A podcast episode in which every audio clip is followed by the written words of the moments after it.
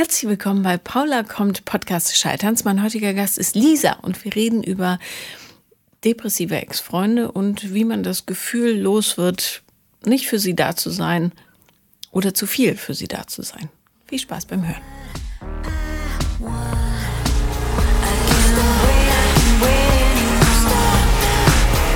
Herzlich willkommen. Hallo. Hallo. ähm, du hast ähm, mir geschrieben, dann habe ich geschrieben, lies mein Buch. Ja. Und dann wolltest du trotzdem noch kommen. Ja, genau. Also äh, das Buch hat mir echt sehr geholfen, aber mein Kopfchaos und meine Gedanken drehen sich auf einem sehr schnellen Karussell mhm. die ganze Zeit. Ähm, genau deswegen dachte ich, es ist vielleicht nochmal gut, dass wir sprechen. Einfach, dass ich mal wirklich Klarheit bekomme und nicht immer noch durcheinander bin. Ja, ja. dann lass uns doch das Karussell mal versuchen zu stoppen. Ja, gerne. Äh, wie die Jungs auf der Kirmes früher. Sag mal, ähm, erzähl doch mal allen, worum es eigentlich geht. Ähm, ja, also es geht eigentlich um eine Beziehung, die vor kurzem ähm, gescheitert ist. Also ähm, ja, oder zu Ende ging, ne? Genau, ja. ja. Ähm, wir haben uns äh, getrennt aufgrund seiner psychischen Probleme. Also er leidet wahrscheinlich an mittlerer bis schwerer Depression. Mhm. Und das hat einfach auch in dem letzten halben Jahr, wobei schon ein bisschen, schon ein paar Monate, einfach auch unsere Beziehung belastet. Und ähm, wir wussten aber nicht so, was das war. Also er wusste nicht, was mit ihm los ist. Ich wusste es auch nicht. Und ähm, ich muss auch ehrlich sagen, ich bin dann irgendwie ein Mensch, der gleich an sich selber dann zweifelt, obwohl ich das eigentlich dachte, schon äh, früh abgelegt zu haben aus einer früheren Beziehung. Aber ähm, ja, die Selbstzweifel kommen dann so auf. Was, was ist falsch an mir? Was, was habe ich gemacht? Gefalle ich ihm nicht mehr? Und ähm, es hat halt auch aufgrund von Corona eine ganze Corona-Beziehung gegeben. Also wir sind kurz vor Corona zusammengekommen und dann eigentlich die ganze Corona-Zeit miteinander verbracht. Zwei Urlaube, die in dem im Wasser verloren gegangen sind. Also es ist halt total von negativen Ereignissen geprägt, aber insgesamt hatten wir eigentlich eine richtig schöne Zeit und ähm, ich bin auch froh, dass ich diesen Menschen gefunden habe, weil wir haben wirklich zusammen gepasst und ähm, ich habe durch ihn erst so gelernt, wie schön eine Beziehung sein kann. Und ähm, daher ist es umso schade, dass das irgendwie nicht so ganz funktioniert hat. Und ähm, ja, irgendwann kam halt der Punkt, wo er das angesprochen hat und meinte, ich kann dir kein guter Freund im Moment sein. Ich weiß nicht, was mit mir los ist. Er weiß irgendwie nur, dass so ein dicker schwarzer Klumpen in ihm drin ist, der nicht mehr ja, wo er nicht weiß, wohin mit dem. Und er hat sich dann wohl schon jemanden gesucht, äh, mit dem er darüber spricht, also eine Psychologin. Und ähm, ja, in dem Gespräch, also ich glaube, es war von vornherein nicht klar, dass wir uns trennen, sondern im Gespräch hat sich eigentlich so herauskristallisiert, okay, vielleicht ist es erstmal das Beste, wenn wir ähm, uns trennen, weil es macht ja keinen glücklich. Er hat den Druck, dass ähm, er irgendwie mich glücklich machen will die ganze Zeit. Und ähm, ich war auch in den letzten Monaten nicht glücklich, hauptsächlich daher, weil Intimität eigentlich so gut wie gar nicht mehr da war. Ich kann an einer Hand abzählen, wie oft er mir in den letzten acht Monaten gesagt hat, dass er mich wirklich liebt, also so wirklich mit ähm, Gefühlen und nicht so dieses Love you beim Tschüss sagen. So.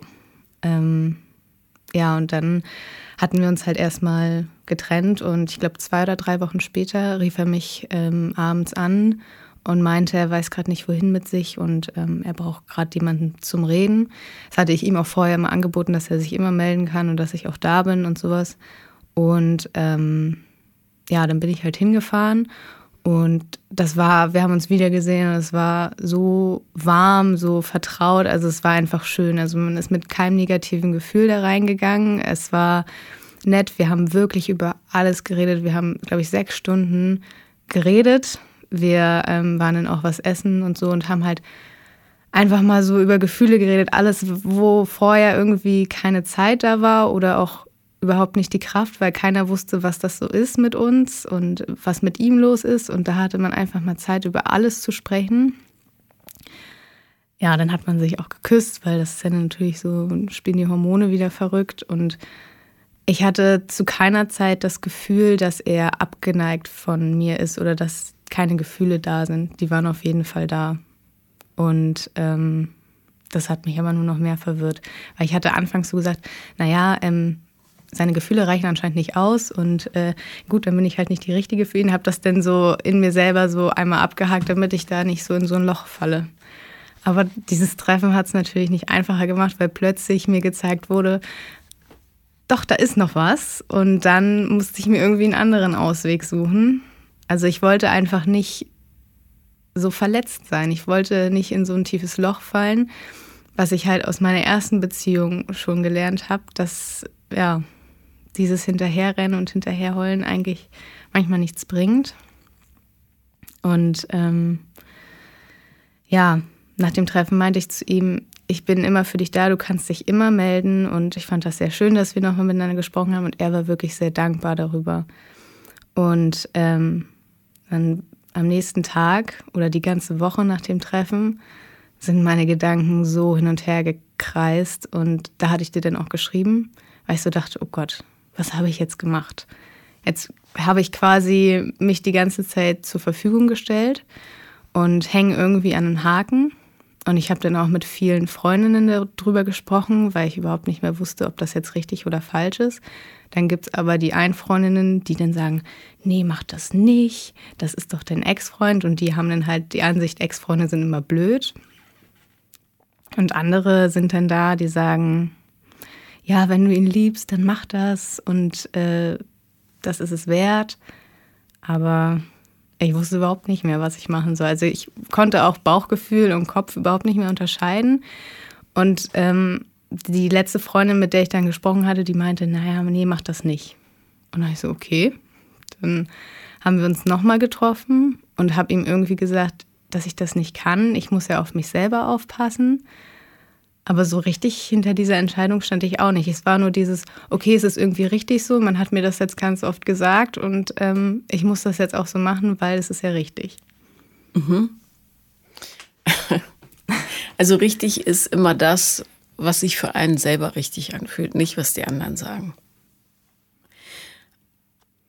Also erstens, Hut ab, dass er ähm, für sich den Raum nimmt, um sich um seine Gesundheit zu kümmern. Das ist sehr erwachsen und äh, gesund. Ähm, zweitens ist es immer richtig, für einen anderen Menschen da zu sein. Ja, und ähm,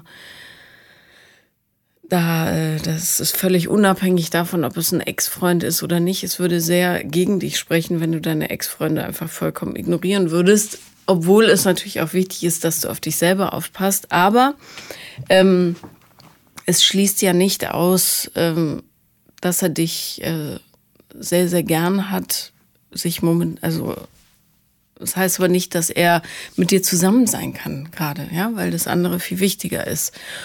Und natürlich muss, äh, musst du hier für dich einen Weg finden, der liebbar ist. Also du hast vorhin gesagt oder eben gerade äh, fast zum Schluss, äh, ich will nicht wieder jemandem so hinterher winseln. Mhm. Ja, das ist aber was völlig anderes. Also jemand, der sagt, ich kann gerade keine Beziehung führen, weil es mit meiner mentalen Gesundheit nicht gut steht, dem winselst du ja nicht hinterher, du kannst ja trauern. Das ist aber nicht hinterher winseln. Hinterher winseln hat nichts mit richtigen Gefühlen zu tun, das ist eher Drama und Theatralik, finde ich. Also so. Aber klar, das bleibt natürlich eine sehr verwirrende Situation, weil du dich äh, ihm ja auch nahe fühlst. Und ihr, wie du sagst, äh, oder er dir gezeigt hat, wie schön eine Beziehung sein kann. Woran machst du das fest, dass die Beziehung schön war? Ähm, also ich konnte mich, egal wann, ob es auch mal schlecht lief oder nicht, konnte mich 100% auf ihn verlassen. Er war immer da, er hat sich ähm, sehr auch Mühe gegeben, dass es mir auch gut geht. Also er hat sehr viel auch gegeben, zumindest auch in der Anfangszeit. Also ich war auf, ich, es gab keinen Moment, wo ich sage, oh, mir fehlt was oder ähm, ich bin irgendwie unglücklich. Gut, dann in den letzten Monaten, was so Intimität und sowas angeht, war es mir dann zu wenig. Das hatte ich aber auch angesprochen. Da meinte er auch zu mir, er weiß nicht, woran es liegt. es liegt nicht an mir, aber es ist wie so, hat er mir dann auch später erklärt, als wenn die Hormone nicht mehr sprießen. Ich habe mich ja jetzt auch mit dem Thema Depression so ein bisschen beschäftigt und da kann das ja auch schon mal sein, dass halt sexuelle Lust einfach gar nicht da ist.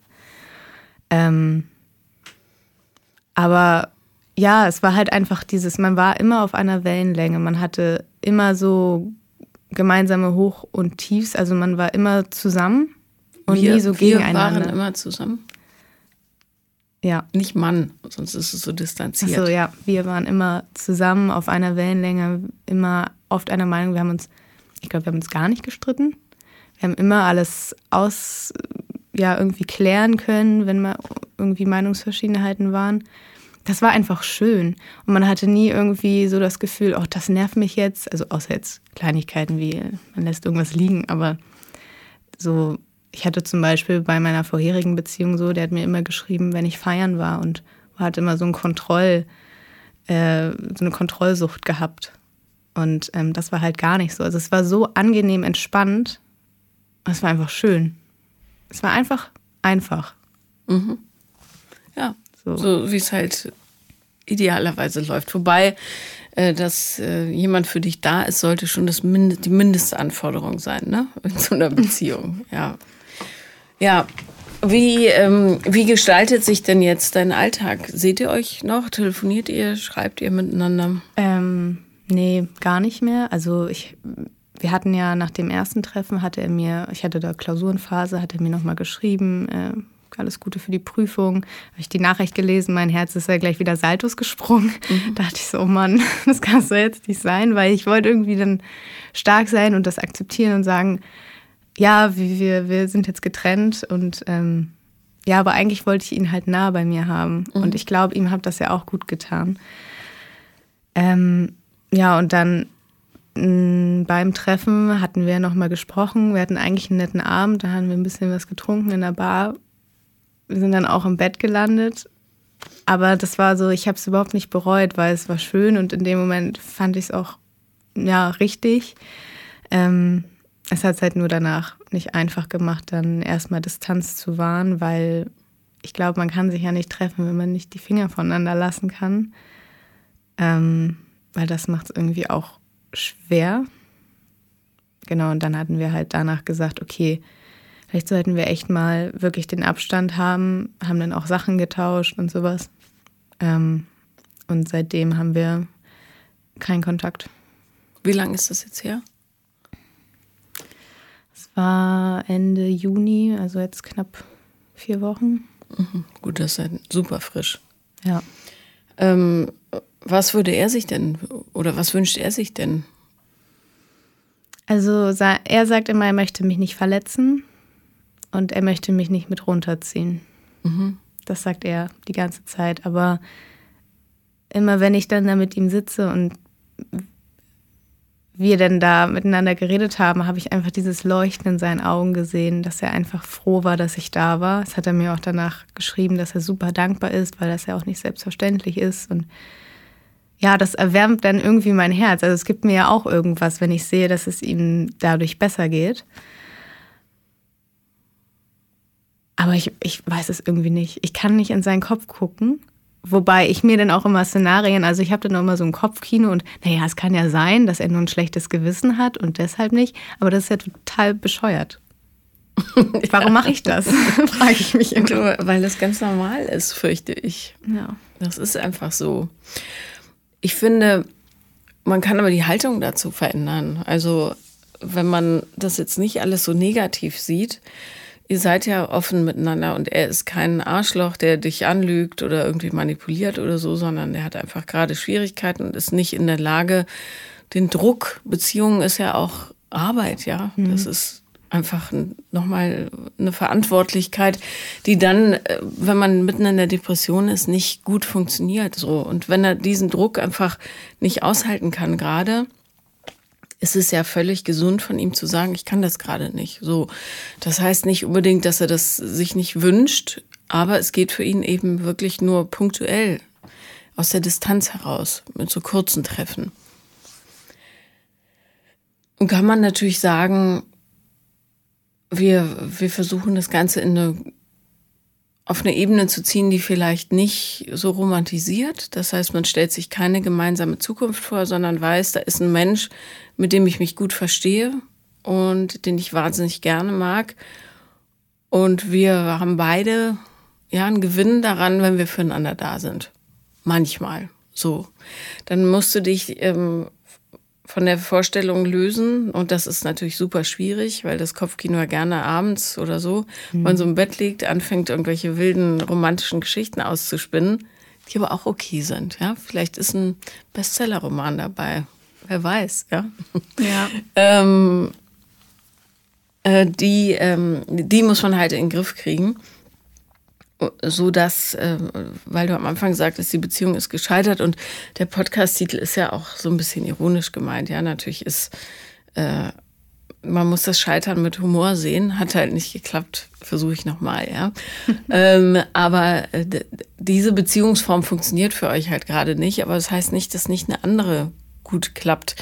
Wenn man halt diese romantisierenden Fantasien da rauskriegt aus deinem Kopf, das sind nämlich die, die das so ein bisschen schwer machen. Aber wenn du das Buch gelesen hast, dann weißt du ja auch, dass dein Gehirn gerade noch daran arbeitet, die neuronalen Verbindungen zu lösen, die sich tatsächlich wie so neue Lernwege ins Gehirn fressen und die ähm, muss der Körper erstmal buchstäblich wieder abtragen. Mhm. Das ist dieses Entlieben. Das ist ein chemischer Prozess nicht die bewusste Entscheidung dafür. Also auch natürlich, aber äh, das dauert einfach. Ja. ja. Und ähm, es wird dir aber leichter fallen, wenn du, wenn du weißt, was realistisch ist und was nicht. Und wenn jemand mit einer Depression kämpft, dann muss er erstmal aufräumen. Und das geht am besten, wenn niemand im Weg rumsteht. So, ist halt so. Ja, und ja. sagt, ah, wie kann ich helfen, aber ich weiß doch nicht, wo es hingehört. So, ja, das hilft niemandem. So, mhm. da braucht man Platz und sagen so, alle Türen auf, alles raus und neu wieder einsortieren. Ähm, das hat er ja gut gemacht. Ähm, wie alt ist er? 23. Super, dass er das schon kann. Ja. Also, ja, manche Leute lernen das erst mit 40. Ähm, und du musst für dich akzeptieren, dass du hier nicht helfen kannst, aber du kannst natürlich für ihn und für dich da sein. Das heißt, alles, was gut ist, kann man ja durchaus noch mitnehmen. Ja, mhm. ich finde, man muss da nicht so schwarz-weiß sein, das darf man nicht, er ist dein Ex-Freund. Ja, die Chance, dass ihr wieder in einer Beziehung geratet, die richtig gut ist, ist wahrscheinlich eher so im einstelligen Prozentbereich, weil es einfach so ist. Aber das heißt nicht, dass ihr nicht gut miteinander sein könnt ja. und füreinander.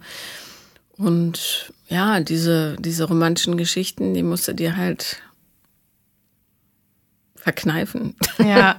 da, da hilft es in der Tat und ähm, ja, das, da bin ich ja sonst immer sehr dagegen, aber äh, sich andere Impulse zu suchen, das heißt einfach die Energie umlenken in eine Schwärmerei. Ist mir egal, ob das jemand aus einer Fernsehserie ist oder jemand, den du im Sportclub siehst oder so. Ja, einfach die Energie ein bisschen in die andere Richtung shiften. Dann merkt man nämlich auch, was ja jeder äh, so im Rückblick immer feststellt, vor allem wenn das Leben so voranschreitet, ähm, so, so unbedingt war das alles gar nicht. Ne? Wenn man ja in, wenn man in dieser Phase ist, in der du jetzt bist, immer denkt, es muss unbedingt eigentlich, besser wird's nicht mehr und oh Gott, oh Gott, werde ich jemals wieder und so weiter. Ja, und im Rückblick ist es meistens so, mh, mm, ja. ja, also ich glaube auch, ich glaube jetzt nicht, dass er der einzige tolle Typ auf dieser Welt ist. Also ich glaube, da gibt es bestimmt auch noch andere, die auch zu einem passen und bei, mit denen das auch schön sein kann. Ähm, ja, aber es ist halt so, warum was Gutes wegwerfen oder irgendwie weglaufen lassen? Ähm, ja, wenn man sich einander eigentlich auch gut tut. Also ja, ja es ist ja immer schön. So grundsätzlich. Absolut. Und du musst ihn ja auch nicht weglaufen lassen. Du musst mhm. bloß ein bisschen die Perspektive auf ihn verändern. Ja. Weil äh, das ist ja ein Bombentyp, jemand, der ähm, für sich selber Grenzen ziehen kann, der ehrlich ist, der offen mit seinen Gefühlen ist. Super Mensch. Ich würde mir den schon auch behalten. Ja. Bloß vielleicht ein bisschen anders. Ne? Ja. Und ich würde mich vor allem auch nicht kasteien, wenn mal ja die Körperlichkeit dazwischen rutscht. Hm. Ist ja auch schön. Macht die Trennung ja. natürlich ein bisschen schwieriger, aber du bist, wie alt bist du? 23 22. auch? 22. Pff. Ich ja, weiß, ich weiß. Du kannst ja. alle Gefühle fühlen jetzt. Ich finde, das ist das Alter und da muss man jetzt auch nicht so, wenn wärst du jetzt 42, würde ich sagen, lass es, das ist wirklich so, der, der Entzug geht zu langsam, aber du mhm. bist 22, du kannst meiner Meinung nach dich da ruhig, äh, du kannst alles fühlen. Ja. Ich glaube, bei mir ist halt oft diese Angst im Weg, dass ich damit voll auf die Nase falle. Was wäre auf die Nase fallen? Mhm dass wir uns öfters sehen. Und ja, ich habe ja, ich hänge halt an der Hoffnung, ne, dass das vielleicht doch irgendwann nochmal was werden könnte. Mhm. Das ist es halt, weil, also jetzt aus meinem Standpunkt ist jetzt nicht so, dass ich sage, oh, da können wir auch Freunde sein. Das, das geht halt von meinen Gefühlen halt auch nicht. Nee, ist ja auch logisch. Es sind vier Wochen. Also, ja. ähm, aber Geh doch mit dieser Hoffnung offen um. Ja, dann hat er auch, äh, ich weiß nicht, ob du ihm sagst, jedes Mal, wenn wir uns treffen, hoffe ich darauf, dass wir wieder zusammenkommen. Hast du ihm das mal gesagt? Wir haben tatsächlich auch darüber gesprochen. Und also als ich ihm gesagt habe, ich kann das nicht, stand gleich Tränen in seinen Augen und meinte so, hm, ich habe schon mit dem und dem vielleicht da so gesprochen, dass es ja schön wäre, wenn das irgendwie nochmal was werden könnte. Da meinte ich auch so, ich sage nicht, dass das nichts mehr werden könnte, auf keinen Fall. Ich sage nur, dass ich das momentan irgendwie gerade nicht kann, mhm. weil ich auch, ja, gerade einfach meine Gedanken ordnen muss. Ich glaube, wir sind beide schon da einer Meinung, dass man mal schaut, was später ist. Ob in ein, zwei Monaten, in zwei, drei Jahren, weiß man ja nicht. Ja, zwei, drei Jahre. Ich will dir da nicht äh, den Zahn ziehen, aber in zwei, drei Jahren passiert so viel. Mhm. Das ist ja, das ist so ein, ähm, das macht man gerne, um den Schmerz so abzulindern, aber bleib im Hier und Jetzt. In zwei, drei Jahren wirst du vielleicht denken, ach, da war so eine lustige Zeit. Aber bin auch froh, dass es vorbei ist. Irgendwie, ja, mach das hier und jetzt klar, irgendwie. Jetzt kann er keine Beziehung haben. Ja. Das ist das, mit dem du arbeiten musst. Egal, was in Zukunft ist. Und dann musst du dir das so machen, dass es für dich lebbar ist. Und wenn das dir zu doll wehtut, mit ihm Kontakt zu haben, dann lass es. Und wenn du sagst, ich finde es aber auch schön, dann ähm, finde ich, musst du ihn überhaupt nicht ausschließen. Kann er ruhig weiter mitmachen. Der kann Beziehungen nur punktuell führen momentan. Ja. Geht nicht anders. Ja. Und so habt ihr wenigstens Sex, siehst mal so. ja. ja. Und er kann das nur aus der Distanz. Ja. Also. Ich glaube, ich muss halt einfach mal mein Bild ein bisschen verändern. Dass ich einfach mal nicht so denke, entweder Beziehung oder gar nicht, sondern einfach mal so ein bisschen, ja, neues Bild schaffen. Solange du halt auf dich achtest, ja, und aufhörst, wenn es zu weh tut, hm. ist alles okay. Und da ist auch egal, ob alle rumblöken und sagen, oh Gott, jetzt hast du wieder. Ich würde jetzt nicht meinen Freundeskreis Tag und Nacht mit Geschichten von ihm überhäufen. Das nervt die irgendwann. Ähm, aber solange du dir selber nicht wehtust, ja, ist alles okay, finde ich. Ja. Also gibt natürlich sicher auch Leute, die sagen, nee, da muss man einen absoluten Schlussstrich ziehen. Aber wie gesagt, du bist 22. Ich finde, äh, das hat durchaus noch Lernpotenzial für später darum. Mhm. Why not? Ja. Was, was macht ihn ähm, oder was unterscheidet ihn darüber hinaus von den anderen Jungs, mit denen du zusammen warst bisher? Oder, oder die Beziehung, wie, wie war die anders? Ähm, also ich hatte erst eine Beziehung vorher, mhm. die ging fünf Jahre. Mit dem Manipulator, oder? Ja. ähm, ich bin für den tatsächlich auch nach Hamburg gezogen. Also mhm. ich kam ja ursprünglich aus Berlin. Ja, es war halt erste große Liebe. Man ist mit 14 zusammengekommen und ähm, man hat hauptsächlich über WhatsApp und Skype sich verständigt. Dann war man ab und zu mal da. Also man hat halt drei Jahre eine Fernbeziehung geführt. Wir hatten drei Jahre eine Fernbeziehung. Wir ja. hatten drei Jahre eine Fernbeziehung. Es macht es deinem Gehirn tatsächlich einfacher. Das, ja. Ja, ja, ich, so. ja, ich glaube, ich weiß, was du meinst, ja. Ähm, wo hast du ihn kennengelernt? Im Urlaub in der Türkei damals. Türkischer äh, äh Herkunft ist er? Ähm, nee, also er kam auch aus Hamburg, war mit der Familie auch in dem Club und dann so, ich auch. okay. Und dann hat man sich halt kennengelernt und dann mal wieder geschrieben und ähm, Wie alt war er damals? Äh, 15. Also auch sehr jung. Ja. Und ähm, klar, es war alles irgendwie aufregend. Plötzlich war da jemand, der mich total toll findet. Und ähm, ja, dann hat man sich das erste Mal besucht und dann kam man nach Berlin. Und ja, es war, war halt alles sehr aufregend. Und er war der Erste, der mir so auch andere Gefühle gegeben hat. Ne? Das erste Mal erlebt, das erste Mal richtig küssen und dass du dich so für eine Person aufopferst. Ne? In der ersten Liebe ist ja so, ich mache alles für den und es ist mir egal und der kann mich behandeln, wie er will und er liebt mich ja so doll. Und ähm, ja, ich in der Beziehung, dann war ich 16, da war ich mit meinen Mädels auf einem Campingtrip und alle Mädels waren Single. Die hatten ihren Spaß ohne Ende. Und ich sitze da und denke mir, ja, ich habe halt einen Freund, ich darf nichts machen. Ich habe den auch geliebt, auf jeden Fall. Aber ich war halt so jung, dass ich irgendwann auch mal Lust hatte, ja, Erfahrungen zu sammeln und habe dann da auch mit jemandem da rumgeknutscht. Also ich habe mich danach us schlecht gefühlt. Aber man ist jung. Ja, also, ja. Ja. Und ähm, ja, danach irgendwie ab dem Zeitpunkt hatte er ganz tolle Vertrauensprobleme, was ich auch verstehen kann. Mm, Aber ich habe ihm danach nie das Gefühl gegeben, dass er das haben muss. Wir haben auch viel darüber geredet und ich bin ja dann auch für ihn nach Hamburg gezogen. Also ich habe meine Familie mit 18 dann und meine engsten Freunde hier gelassen und bin dann nach Hamburg gezogen, habe mir da eine Ausbildung gesucht und ähm, dachte so, naja, ich tue hier gerade alles für, für uns, für die Beziehung. Ja, und irgendwann, er hat dann auch angefangen zu studieren. Und irgendwie hat er sich dann extrem distanziert und verändert. Also ich habe schon gemerkt, dass er sehr anders wurde. Also er war immer so ein Mensch, er musste immer recht haben. Er wollte immer drüber stehen, er musste immer der Beste sein, wenn es um irgendwelche Wettkämpfe ging. Also er war halt sehr, ich weiß gar nicht, ob es dafür ein, ein Wort gibt. Unsicherheit. Ja, wahrscheinlich. Das ist das Wort. Ja. ja, ein bisschen Perfektionist und so. Mhm, ja, schwaches Selbstbild. Ich glaube auch. Also er hat nie Dinge eingestanden. Ich wollte mal mit ihm überreden, weil er mir ja immer auch beim Feiern geschrieben hat. Und ich vertraue den Jungs nicht, die da in der Nähe sind. Wo ich sage, ich kann doch auf mich selber aufpassen. Also da sind mir die ganzen Jungs um mich rum egal, ob die was von mir wollen oder nicht. Ich kann auf mich aufpassen.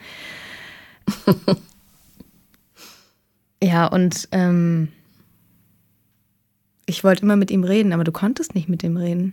Also, ich weiß jetzt gar nicht, was wir darüber reden sollen. Ich so, naja, es beschäftigt dich der.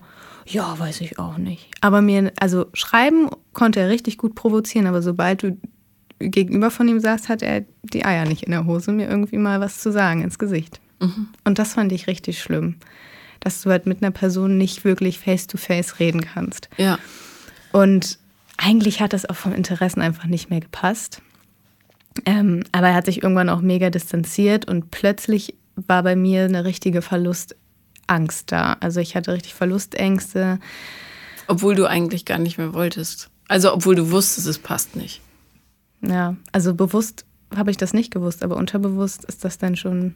Heute weiß ich das auf jeden Fall, aber damals war ich so, oh Gott, ich bin jetzt extra für den nach Hamburg gezogen und jetzt empfindet der nichts mehr für mich, ich bin nichts wert. Also er hat mich auch in der Trennungsphase, muss ich sagen, nicht gut behandelt. Er hat mich mega runtergemacht, hat mir jedes Mal, wo wir uns, wir sind uns immer beim Feiern über den Weg gelaufen und betrunken, das ist keine gute Kombi hat er immer gesagt, ja, du hast das und das gemacht, du hast mich betrogen, ähm, du machst das und das falsch. Also immer so richtig mich in den Boden gedrückt und dass ich ja Schuld habe, weshalb die unsere Beziehung vorbei ist. Und damals hast du ihm das geglaubt? Ja, klar.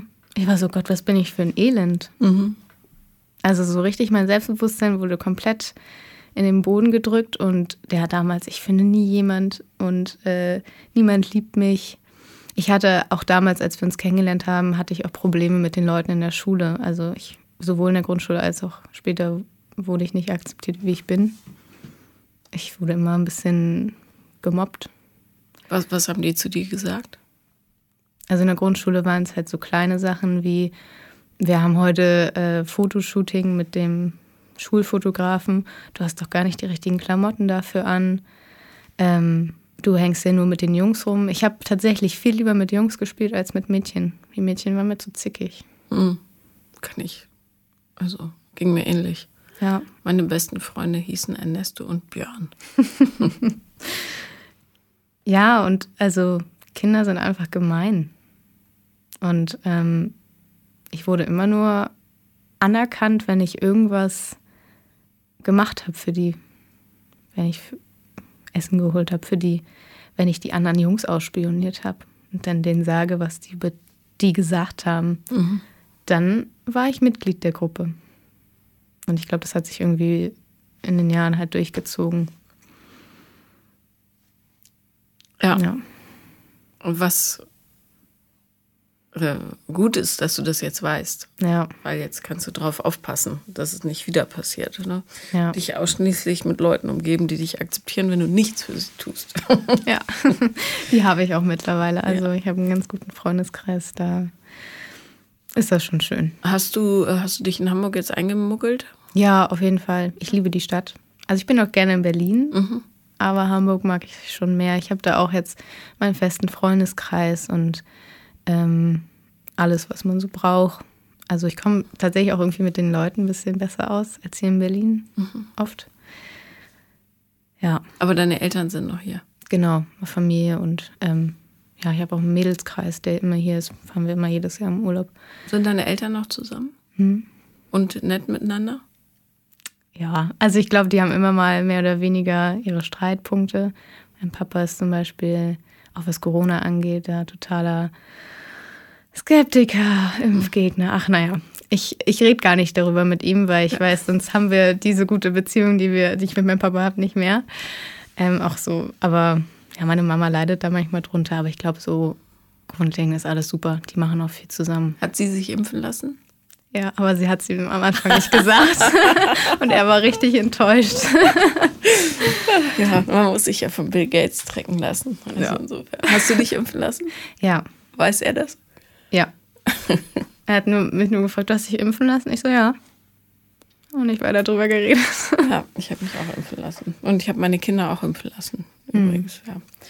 Ähm, ich habe übrigens äh, zum Thema Corona-Leugner äh, vorhin gedacht, da, da müsste man mal eine Studie anlegen, ob diese Menschen, die so ähm, Verschwörungstheorien anhängen, die ja teilweise wirklich absurd sind, wo du denkst, okay, das kann man ganz einfach widerlegen, dass es nicht so sein kann, rein wissenschaftlich, ähm, ob die in ihrem Leben mal einen richtig großen Kontrollverlust erlitten haben, sodass sie dieses Gefühl der Fremdbestimmung unerträglich finden. Ja, ich glaube, da ist was dran. Das würde mich total interessieren, ob, ob es da, also es gibt sicher einen gemeinsamen Nenner dieses nicht gesehen werden, äh, Kontrollverlust. Das ist und und dann wäre es ja eigentlich einfach, den beizukommen im Grunde, nämlich mit, auch wenn das so super schwer fällt, aber mit totaler Empathie und so einem Übermaß an Liebe. Ne? Naja, ja, ich habe nämlich, hier gibt so ein Herrn, der eine leichte Psychose hat, äh, dem bin ich auf dem Roller begegnet. Mhm. Den kenne ich aus der Nachbarschaft. Und der hatte natürlich einen Aufkleber hinten auf seinem Fahrrad, schiebt euch eure Impfung in den Arsch. Und dann dachte ich, es ist ganz logisch, dass der diesen Aufkleber hat. Ja, weißt du, irgendwie, naja, anyway. Ähm, kannst du mit deinen, oder hast du mit deinen Eltern über so Beziehungsthemen mal gesprochen? Ähm, ja, ähm, es ist aber schwierig, würde ich sagen. Also ich erzähle ihnen das auch, wie ich mich fühle und die stimme mir da auch äh, weitestgehend auch zu in vielen Sachen. Ähm, aber letztendlich sagen sie halt auch, ja, das, das musst du selber wissen. Ähm, meine Mama zum Beispiel, die war nie alleine, die war immer in Beziehungen in ihrer ersten Ehe und zwei Monate später kam schon mein Papa. Also mhm. ist ja auch kein ganz gesundes Zeichen. Nee, und meine Mama sagt auch, ja, sie war irgendwie nie richtig alleine. Sie weiß gar nicht, ob sie alleine sein kann. Oder wie äh, sich das anfühlte. Da ja. ist ja auch ein Zauber drin, ne? wenn du deine ja. eigene Kraft entdeckst. So. Ja. Also ähm, ich glaube, die haben auch bestimmt da noch andere Ansichten. Mein Papa meinte auch, natürlich kann, mich, kann ich mich nicht für andere aufopfern. Da muss man immer aufpassen, sagt er auch. Ähm, ja, also sie sind so eher so, sie können beide Seiten oder meine beiden Gedankengänge so verstehen. Aber so einen eindeutigen Rat können sie mir da ja natürlich auch nicht geben. Die erzählen mir dann immer von ihren Beziehungen, die sie früher hatten. Und dann denke ich mir, ach, ist ja schön, aber hilft mir in der Situation einfach gerade auch dann nicht weiter. Naja, immerhin wollen sie sowas mit dir teilen. Das ja. ist ja auch was, was viele Eltern nicht äh, machen. Und ich finde, man kann so viel lernen, wenn man denen einfach mal zuhört, weil gerade in deren Beziehungsverhalten so viele Botschaften über ihr, ihr wahres Wesen, ja, außerhalb von Mama, Papa äh, stecken, mhm. weil man als Kind ja diesen Struggle, den die so mit, mit durchs Leben schleppen, gar nicht mitkriegt.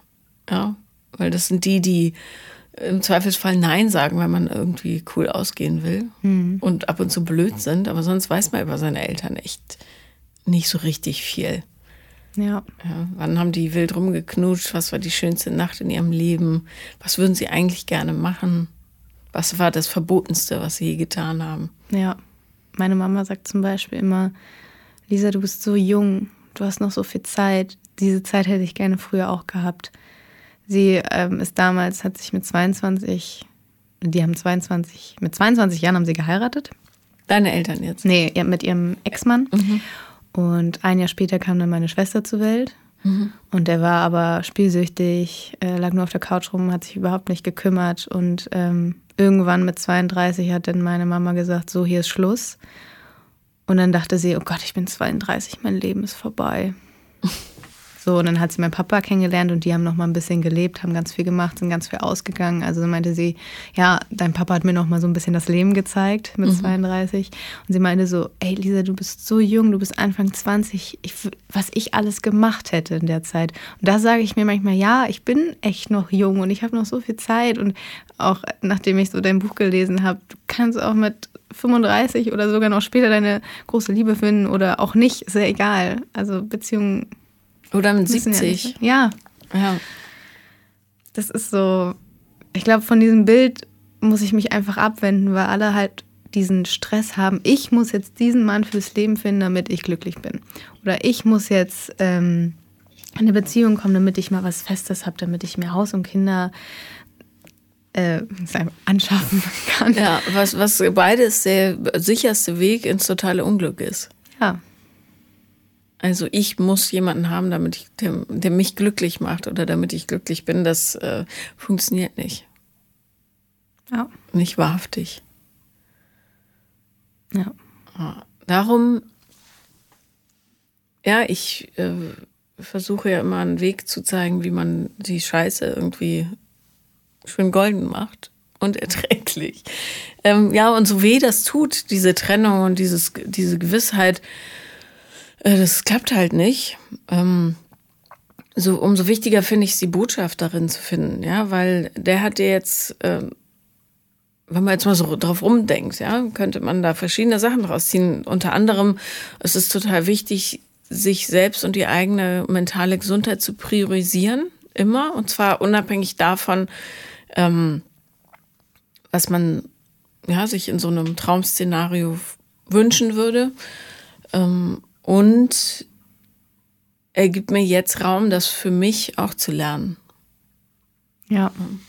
Ich bin ihm tatsächlich auch irgendwie ein bisschen dankbar, dass er das von sich aus auch angestoßen hat, weil ich hätte, glaube ich, vielleicht doch nicht die Kraft gehabt zu sagen, so, du kümmerst dich jetzt um dich und ähm, wir entzerren das Ganze hier. Mhm. Weil ja. ich immer irgendwie gedacht habe, es muss doch irgendein Schlupfloch geben, wo man das irgendwie retten kann. Also ich möchte, ich möchte irgendwie kämpfen, ich möchte irgendwie das festhalten, aber ich, ich kann das, glaube ich, gar nicht. Nee, und Depressionen sind auch ein zu großer Gegner. Ja. Das, das muss jeder für sich selber klären und das heißt auch nicht, dass man denjenigen im Stich lässt. Du bist ja weiter für diesen Menschen da. Nur, äh, also das ist einfach eine Last, die kannst du nicht tragen. Also die kannst du tatsächlich nicht tragen. Es ist wie Sand, der durch deine Finger läuft, weil es nichts mit dir zu tun hat. Mhm. Ne? Und diesen Kampf muss jeder für sich selber zu Ende kämpfen. Und äh, immer in der Hoffnung natürlich, dass man ein Umfeld hat, das für einen da ist. Und du bist für ihn da. Also insofern alles ja. gut. Ja. Es gab auch mal Momente, wo ich einfach nur da saß und mich so feige gefühlt habe, obwohl ich weiß, dass es nicht so ist, aber ich habe mich feige gefühlt, weil ich eigentlich wusste, er braucht nur jemanden, der da ist. Mehr nicht. Aber in so, wie, inwiefern feige? Mm, ich habe zwischendurch immer gefühlt, dass ich so wegrenne. So, oh Gott, ihm geht schlecht und das zieht mich nur mit runter. Na gut, dann lasse ich ihn mal. Mhm. Das war immer so manchmal das Gefühl, das ich hatte. Mittlerweile weiß ich auch, dass das nicht so ist, weil ich, ich kann ihm mit dieser Sache nicht helfen. Da muss ja jemand Professionelles ran. Genau, und dann sagst du dir einfach, ähm, er ist depressiv, ich kann ihm nicht helfen.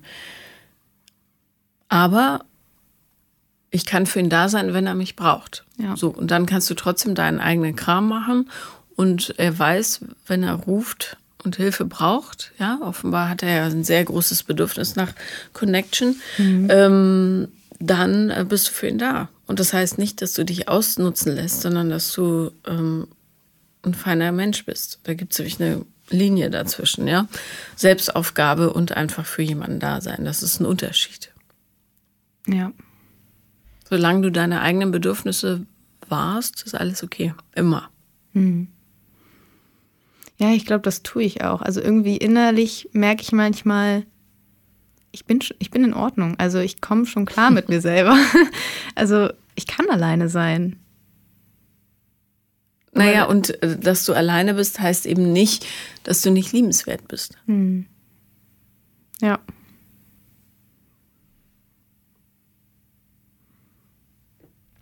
Ja. Was malst du dir so aus, wenn du abends im Bett liegst? Generell oder von ihm? Von ihm jetzt.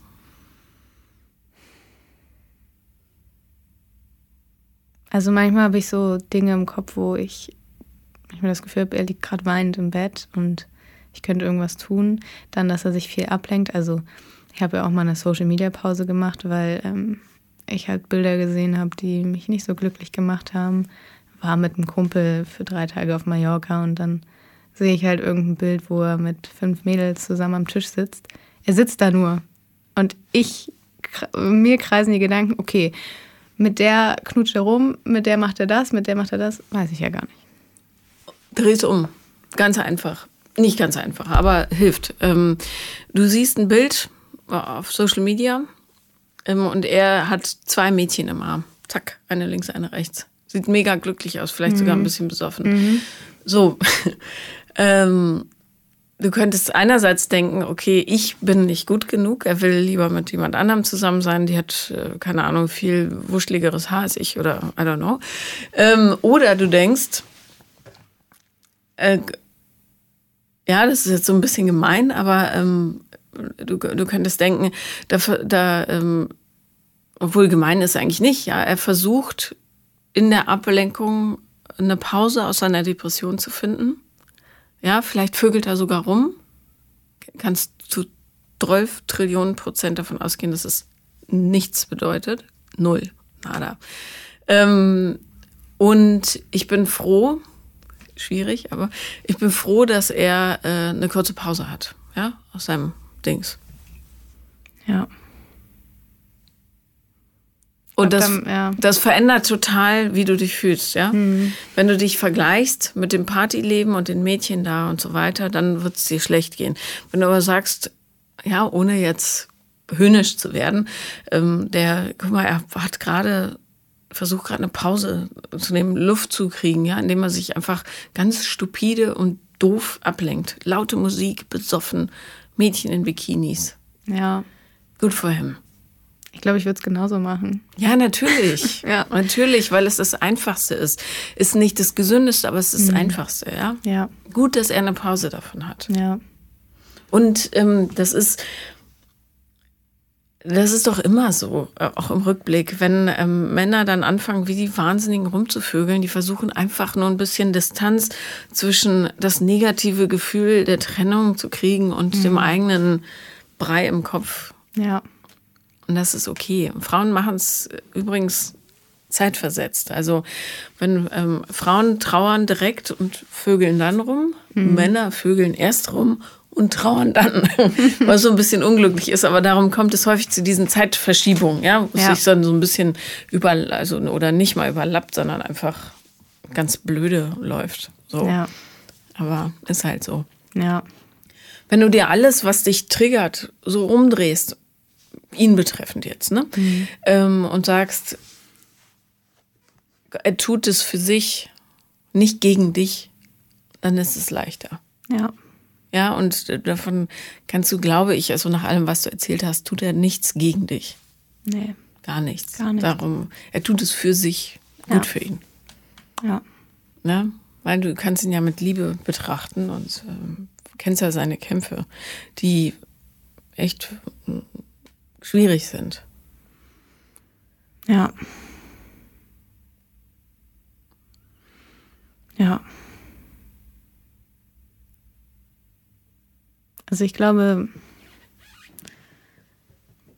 ja, ich stimme dir da eigentlich komplett zu. Also ich habe echt Angst, so was, was halt kommen könnte. Also mit allem, dass ich doch verletzt werde, ihm Hoffnung mache, dass ich doch für ihn da bin, aber dann wieder doch nicht, weil ich merke, dass es mich wieder verletzt. Aber ja, vielleicht brauche ich noch ein bisschen Zeit. Aber so ist auch das Leben. Du kannst ja, mhm. also A, kannst du unmöglich durchs Leben fliegen ohne Verletzung. Das geht einfach nicht. Mhm. Und B, ähm, ist es, äh, es gibt keine, keine, äh, wie sagt man, ähm, also es gibt keine Garantien für irgendwas. Und ich kann dir nur so aus dem Alter heraus sagen, äh, verschwende deine Zeit nicht damit ja, sondern bleib bei dir ganz nah und achte darauf, was dir gut tut und worauf du Lust hast und das machst du dann. Und wenn du was nicht willst, dann bitte ohne schlechtes Gewissen. Mhm. Erklär dich den anderen Menschen, egal ob es jetzt er ist oder irgendwer, warum das gerade nicht geht und mach dein Ding.